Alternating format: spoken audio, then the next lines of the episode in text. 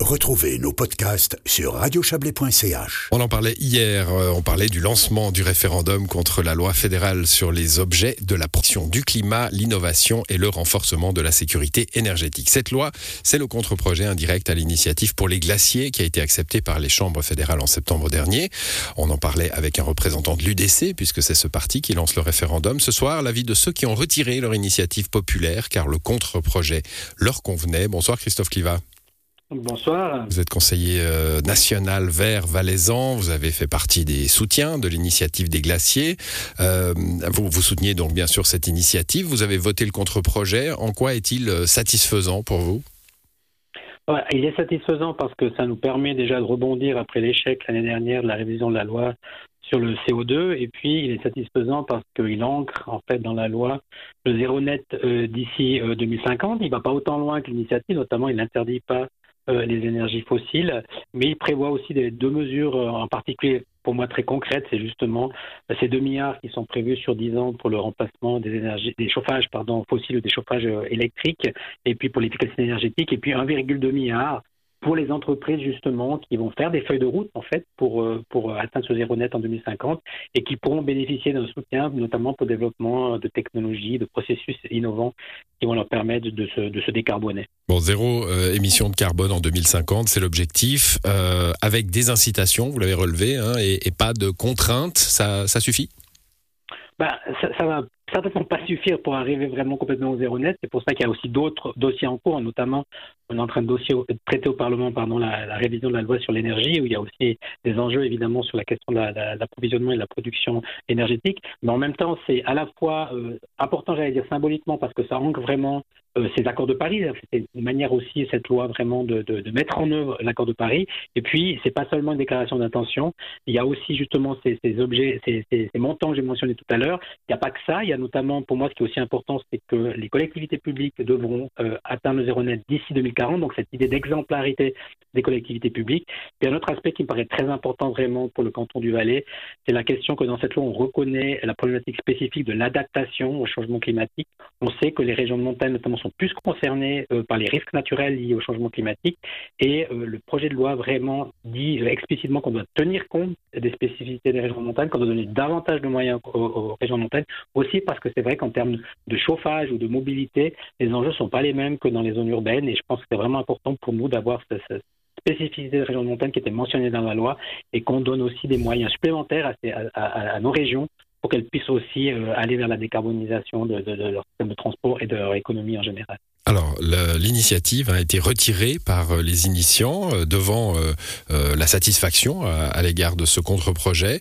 Retrait conditionnel pour autant. Hein. Si le référendum devait être accepté par la population, l'initiative reviendrait bah oui, euh, parce qu'effectivement, euh, il y, aurait, on perdrait tout en guillemets si l'initiative était déjà retirée euh, maintenant.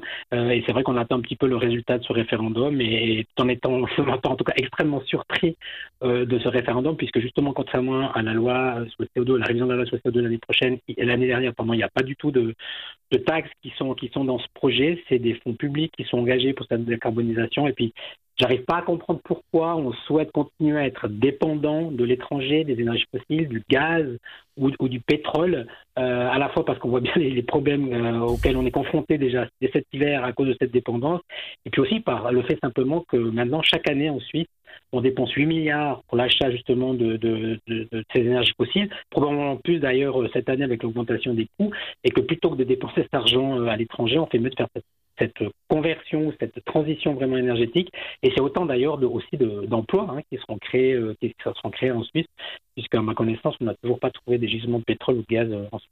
Mmh, bon, euh, l'UDC parle d'incohérence, de se priver d'abord du nucléaire, puis du fossile, et dit bah il y a le, seul horizon possible finalement avec tous ces agendas qui se superposent, c'est une décroissance pour l'économie suisse et, sa population c'est en tout cas pas l'objectif de cette, euh, de cette loi, puisqu'en fait, on ne parle pas du tout de décroissance, on parle de, remplacer, euh, d'économiser là où c'est possible, respectivement, de remplacer les, sources euh, énergétiques actuelles par, d'autres sources où on a plus la main, respectivement, on peut les produire en Suisse, notamment le, soleil, il est là, l'eau est là, etc. Et il n'y a vraiment pas de, raison de tomber dans cette discussion sur le, sur le, sur le nucléaire, d'ailleurs, qui, qui, qui, est remis en avant vraiment par l'UDC, alors que notre problème principal cet hiver, c'est justement le nucléaire, puisque le nucléaire ne peut pas euh, euh, nous approvisionner cet hiver. La moitié des centrales sont, à l'arrêt et qu'on sait bien qu'en tout cas en termes d'horizon temporel, c'est clairement une technologie qui n'a pas, de, de, possibilité de nous apporter des solutions en Suisse euh, avant, avant 20 ou 30 ans en tout cas.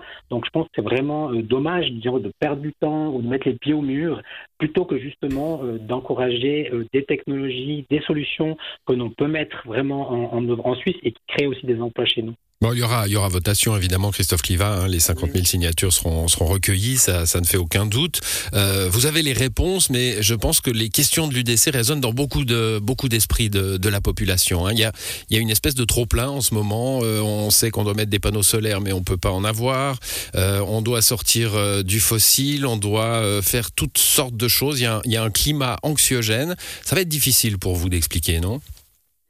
Mais je ne crois pas parce que en fait euh, c'est quand même relativement euh, simple de comprendre que si on change notre système de chauffage fossile par du, renouvelable, euh, finalement on, peut être indépendant, on peut valoriser nos ressources en bois par exemple, on peut valoriser euh, nos ressources de, nos barrages, des futurs effectivement aussi euh, panneaux solaires, centrales solaires qui sont installés, et qu'évidemment on n'est pas en train de parler avec cette loi de la situation que de cet hiver, on a une loi qui vise justement euh, la décarbonisation de notre économie d'ici 2050, donc euh, qui travaille sur le sur le long terme, et que ce serait vraiment euh, un petit peu se tirer une balle dans le pied que de poursuivre justement avec notre dépendance et nos et nos milliards dépensés à l'étranger pour acheter euh, du pétrole ou du gaz, alors qu'on a des solutions technologiques qui existent ici justement pour pour euh, à la fois euh, couper cette dépendance par rapport à, à l'étranger et, et, et, aussi euh, finalement mieux maîtriser notre avenir et créer des emplois ici en Suisse. Mmh, bon, bah vous ferez campagne, euh, Christophe Cliva, avec euh, le Conseil fédéral et, et les chambres, hein, pour le coup, euh, puisque c'est ce contre-projet du Conseil fédéral et puis l'UDC pour l'instant part seul sur, sur ce référendum. Merci pour ces explications. Bonne soirée à vous. Bonne soirée, merci.